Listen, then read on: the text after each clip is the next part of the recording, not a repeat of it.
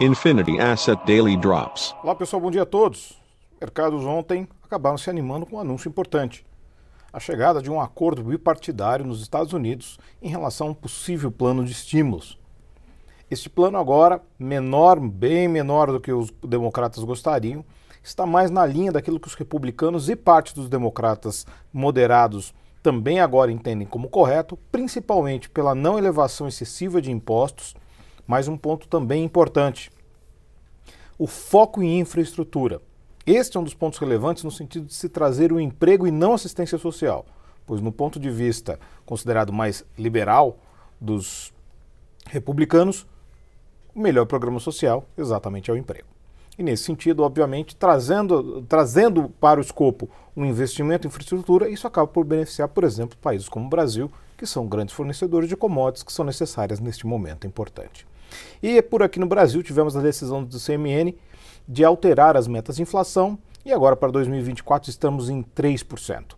É uma meta ousada, é importante sim a redução das metas de inflação, mas na verdade isso não depende mais de política monetária.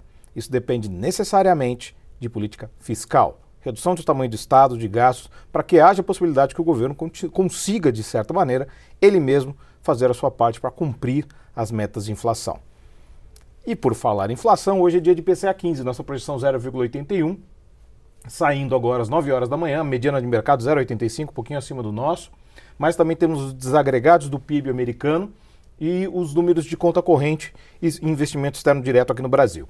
Nesse momento, os futuros de Nova York estão positivos, enquanto a Europa negativo. O futuro de Nova York reagindo, assim como foi na Ásia, à perspectiva de investimento nos Estados Unidos. O dólar, este cai contra a maioria das divisas, com os mercados emergentes mandando ver melhor, podemos ver o rompimento finalmente daqueles R$ 4,90. Olha lá para onde, onde estamos indo. E nesse momento, entre as commodities, cai o petróleo, dependendo da leitura que você tem, cai também o minério de ferro em portos chineses, mas entre as commodities metálicas existe o destaque a alta da prata.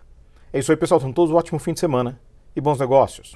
Infinity Asset Daily Drops.